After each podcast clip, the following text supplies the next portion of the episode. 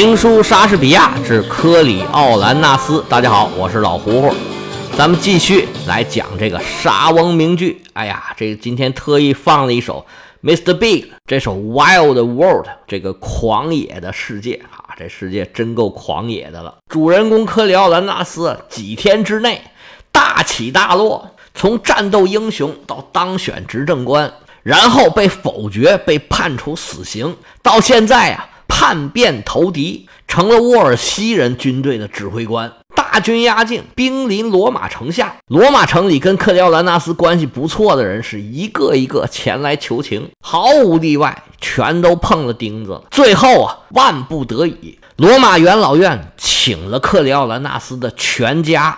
都过来求克里奥兰纳斯，他妻子没说几句话，就在那儿哭。哎呀，这就让克里奥兰纳斯这心软了一大块儿。他母亲咕噔往他跟前一跪，这下这大英雄可就犯了难了。我到底该怎么办呢？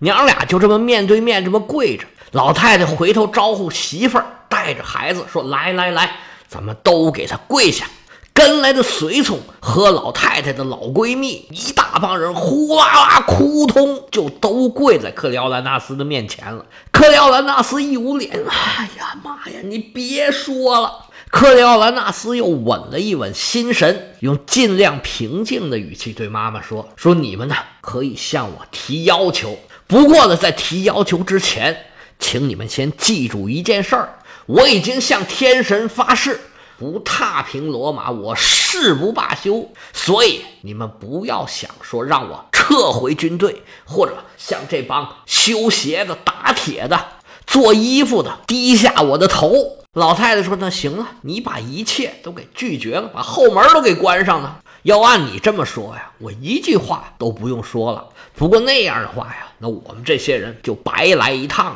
所以你无论怎么说，我这些话呀，我都会跟你讲的。来之前你这个态度，我早已经是料到了。这番话我要是说完，你还是这么想，哎，那我也就死了这条心了。所以孩子，你听好了。”克里奥兰纳斯赶紧招呼奥菲迪乌斯：“来来来，将军，你看，这是我的母亲。罗马人所有人，包括我母亲跟我说的话，我都要公之于众。你看看我是怎么做的。”奥菲迪乌斯一句话不说，两眼盯盯的看着这边。克里奥兰纳斯回过头看着他的母亲，老太太也看着自己的儿子，开口说话了：“说孩子，你现在就算是一句话不说。”我也可以从你身上的衣服、脸上的表情，还有你现在这个气色上，我知道你被流放之后啊，离开罗马之后，你过的是个什么日子。按理说，我们看见你应该是欣喜若狂，高兴还来不及呢。但是现在，你把眼皮抬一抬，你看看你眼前的妻子、儿子、你的老母亲，他们现在是什么表情、什么状态？你想想，你在干嘛？你在攻打罗马，你现在是置你的祖国于死地呀！你可以想象，你把罗马城打下来之后，它会是一番什么样的景象？你以后要怎么样生活？从小和你一起长大的人，你的亲戚、你的朋友，他们会遇上什么样的遭遇？我是罗马人，你是罗马人，你的妻子、儿子都是罗马人。你现在对罗马的敌意，对我们来说，这个是无比的酷刑啊！我们现在祈祷谁获胜呢？我既不想失去自己的国家，我也不想失去你。原文说，无论哪一方得胜，虽然都符合我们的愿望，可是总免不了一个悲惨的结果。我们不是看见你像一个通敌的叛徒一般。带上镣铐，牵过街市，就是看见你意气洋洋的践踏在祖国的废墟上，高举着胜利的旗帜，因为你已经勇敢的溅了你妻子儿女的血。至于我自己，那么孩子，我不愿等候命运宣判战争最后的胜负。要是我不能把你劝服。使你放弃了陷一个国家于灭亡的行动，而采取一种坚立双方的途径，那么相信我，我绝不让你侵犯你的国家，除非你先从你的生母身上践踏过去。柯将军的媳妇儿接过话茬说：“哦，对呀，我替你生下了这个孩子，这是你的骨肉，家族的香火。现在你也必须从我还有孩子的身上踩过去。这小马尔西乌斯小嘴一撅，我才不让他踩过去呢。他要过来，我就跑。等我长大了，我也要打仗。这罗马人呢，也是一个农耕社会，他跟我们中国人一样，对于香火呀、延续后代啊，对于家族啊，也是非常重视的。对于克里奥兰纳斯来说呀，母亲、妻子和儿子这些话呀，不亚于一记记的重锤呀，当当当砸在他的心上。柯将军心里话说：不行不行，看见女人和孩子的脸呢，我这心肠都变软了。站起身来，扭头就要走。老太太一声断喝：“站住！我还没有说我的要求呢，你现在别想走。”克里奥兰纳斯现在是站也不是，走也不是，转过身来，伸手想要扶老太太起来。老太太伸手一打，啪一下把他手给打开，别动！我知道你是对天发了誓的。要是我们让你为了拯救罗马人而调转枪口去打你现在服侍的这个沃尔西人，那你可以责备我们毁坏你的荣誉，但是我们没这个要求，我们只是想让双方和解。我们可以把这件事儿啊看作是沃尔西人对罗马人的慈悲，对罗马人的恩惠。我们罗马人知恩图报，以后啊会想各种办法去报答沃尔西人，这样还不行吗？这时候两边都会夸你，你是缔结了和平的人，是罗马人和沃尔西人的和平缔造者。以后啊，你是名垂青史，所有人写历史写到你这儿就得写上一笔。要不然，孩子，这事儿啊可就没这么简单了。不管战争的结果是怎么样，反正现在呢是预测不了。但是对于你来说，无论如何，你都是个输家。这仗啊，要是沃尔西人打赢了，也就是你打赢了，你征服了罗马，你得到的利益啊，无非就是一个千古骂名。写历史的人，他肯定得这么写：说这人呢，本来是很勇敢的，替罗马呀立下了不少的功劳，但是他最后这一次行为，把自己呀永远钉在了耻辱柱上。你要是打输了，那就根本就不用说了，一个叛徒输的理所应当。老太太汤汤汤汤说的是有理有据，克里奥兰纳斯是身体僵硬，表情麻木，一句话也说不出来。老太太继续说呀，这原文讲：“儿子，对你的母亲不能默默无言呐，你已经保全了体面，就该如同天神一样做的光彩。虽然用雷电撕裂云层，却不妨霹雳一声震倒一棵橡树，何必让生灵涂炭呢？”你为什么不说话呢？你以为一个高贵的人是应该不忘旧怨吗？媳妇，你说句话呀！他不理会你的哭泣呢。你也说话呀，孩子。也许你的天真会比我们的理由更能使他感动。没有一个人和他的母亲的关系更亲近了。可是他现在却让我像一个用脚镣锁着的囚人一样。叨叨絮，置若罔闻。你从来不曾对你亲爱的母亲表达过一点孝敬，她却像一头痴爱着她投胎雏的母鸡似的，把你教养成人，送你现身疆场，又迎接你满载的光荣归来。要是我的请求是不正当的，你尽可以挥斥我回去；否则，你就是不忠不孝，天神将要降祸于你，因为你不曾向你的母亲尽一个人子的义务。老太太说到这儿，克里奥兰纳斯实在不想听了，转过身去。老太太把身边的人全叫过来，来来来，媳妇，来来来，孙子，咱们一起跪下，我们用膝盖来羞辱他，最后再跪这么一下吧。跪完，咱们就回罗马去，跟我们的邻居啊死在一起。孩子，我的好孙子，老太太把孙子给抱在怀里，说：“孩子，你不用说什么，你就陪着我们下跪，举起手，用你的眼睛看着他就行了。不过回到罗马，我们也一直都会说这些话，直到罗马大火熊熊，我们就再也说不出话来了。”听到这儿，克里奥兰纳斯实在绷不住了，回转身来，扑通通跪在母亲面前，抓住母亲的双手，说：“妈呀，你说什么呢？你再说这话呀，我眼看就要遭雷劈呀，遭天谴呐！”行行行，我答应你，妈，您算是替罗马人打了一场大胜仗，我答应你，我去做一个和平的使者。这场仗啊，到此结束吧。妈，您带着他们起来吧，回去。您现在啊，有我这句话了。男子汉大丈夫，吐个唾沫就是钉。我说到做到，保证斡旋成功。老太太一行人听这一番话呀，是再也绷不住了，哇一声都哭出来了。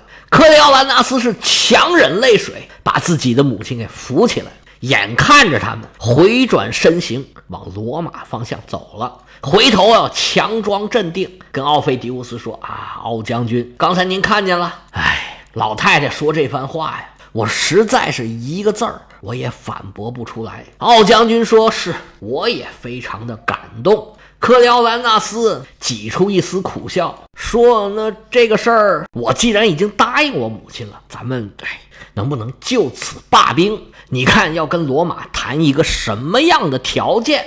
我们把这个话啊送出去，这仗啊，咱们能不能就不打了？我当然是不愿意回罗马，我要跟你一起回去。以后呢，跟别人打仗啊，我还可以打，就跟罗马，咱们就别打了。奥菲迪乌斯这个时候也有点矛盾，这个兵啊已经发到罗马城前了，一箭未放，是一刀未砍，这就要回去，我回去好交代吗？而且现在就跟罗马签约呀，这个签不出什么好条件来。因为你还没打赢呢嘛，毕竟战场上没得到的，你谈判桌上你也得不到。奥菲迪乌斯转念又一想，这段时间这克里奥兰纳斯在我的军队里面啊，这声望是如日中天呢。我很多手下的士兵啊，原来跟我打了半辈子的仗，现在他这一来可好，把他当偶像了，现在都有点瞧不起我了。这回啊，正好你不是俩小人在心里面打仗吗？我现在啊，就抓你一个叉子，看我将来怎么收拾你。想到这儿啊，奥菲迪乌斯是满脸堆笑，没问题，大哥，你看你这一来，不费吹灰之力呀，罗马城啊就要谈条件了。那我们当然是要尽量争取好点的条件了。回去啊，我跟我们元老院汇报汇报，让他们呢也拿出个方案来。这仗啊，咱们就不打了。那些谈判的事儿交给他们去办。走走走，咱们哥俩呀，喝酒去。克里奥兰纳斯回头看着自己的母亲和妻子，带着孩子踽踽独行，慢慢往回走，心里面这个别扭啊。但是事已至此，又有什么办法呢？他这边算是谈完了。罗马那边啊，心急如焚，在那等消息呢。保民官老七儿和梅老员外啊，都在广场上。这老七儿就问老员外说：“老先生，您看他们家里人这次去啊，能谈成吗？”梅老员外指着远方的一个柱子说：“看见那柱子没有？你小手指头能把那柱子推倒吗？”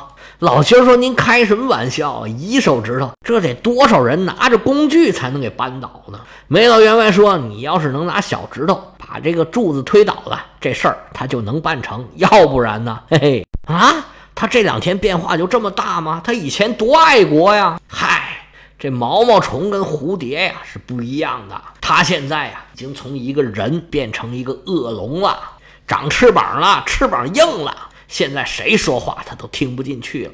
他原来很孝顺他母亲的，嗨，他原来还很孝顺我呢，那有什么用啊？咱们俩呀，别操心了，我们俩都已经是死人了，就等他过来宰我们吧。俩人蔫头耷拉脑，神情沮丧，在这聊天忽然急急忙忙跑上一个使者，说：“大人，大人，了不得了！那位保民官老布啊，已经被老百姓给抓住了。说着话呀，就要把他千刀万剐呀，把他凌迟了。这可怎么好啊？啊，哪儿呢？赶紧带我过去。呃，我过去吗？他要把我也剐了怎么办呢？这边还在犹豫之间，又跑上来一个使者。好消息，好消息！这几位老夫人和少夫人呢？这事儿已然谈成了，不打仗了，不打仗了。俩人不敢相信自己的耳朵，什么什么？你再说一遍，不打仗了，谈成了。俩人长叹一声：“哎呀，谢天谢地呀！”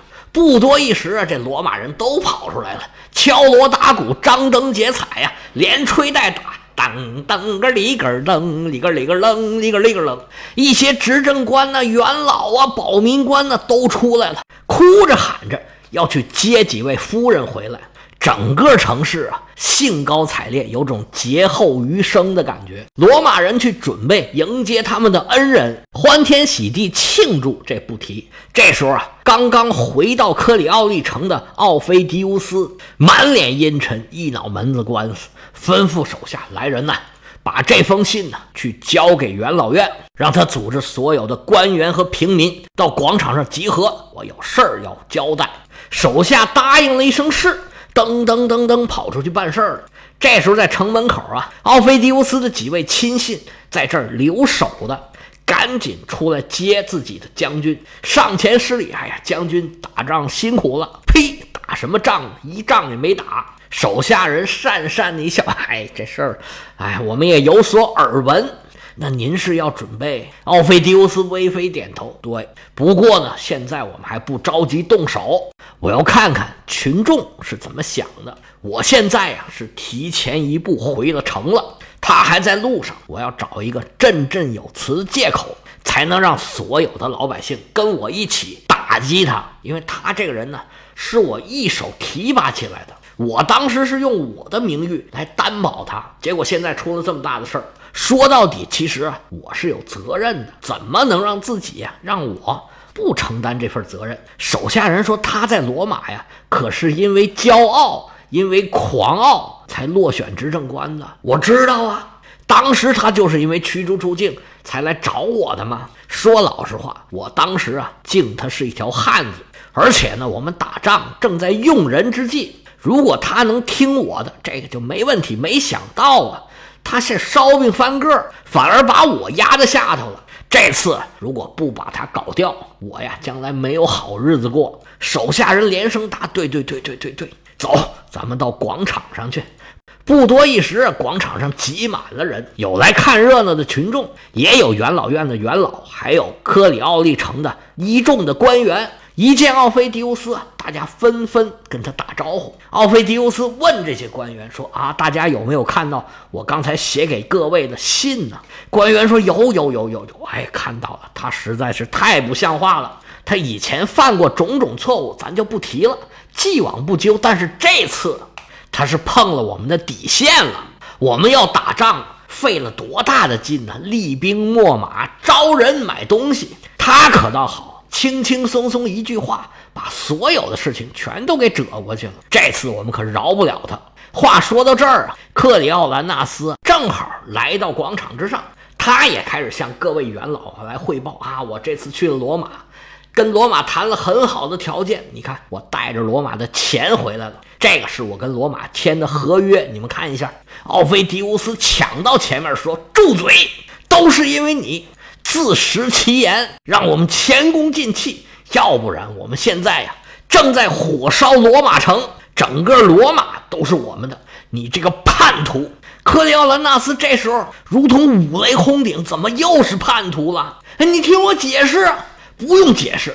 奥菲迪乌斯向台下的观众指着克里奥兰纳斯。说他就是罗马派来的奸细，我们今天他满口谎言，破坏了我们的行动。你知道罗马人管他叫什么吗？叫克里奥兰纳斯，就是用我们的城给他起的名字。他手上沾满了我们沃尔西人的鲜血，今天无论如何都不能让他活着。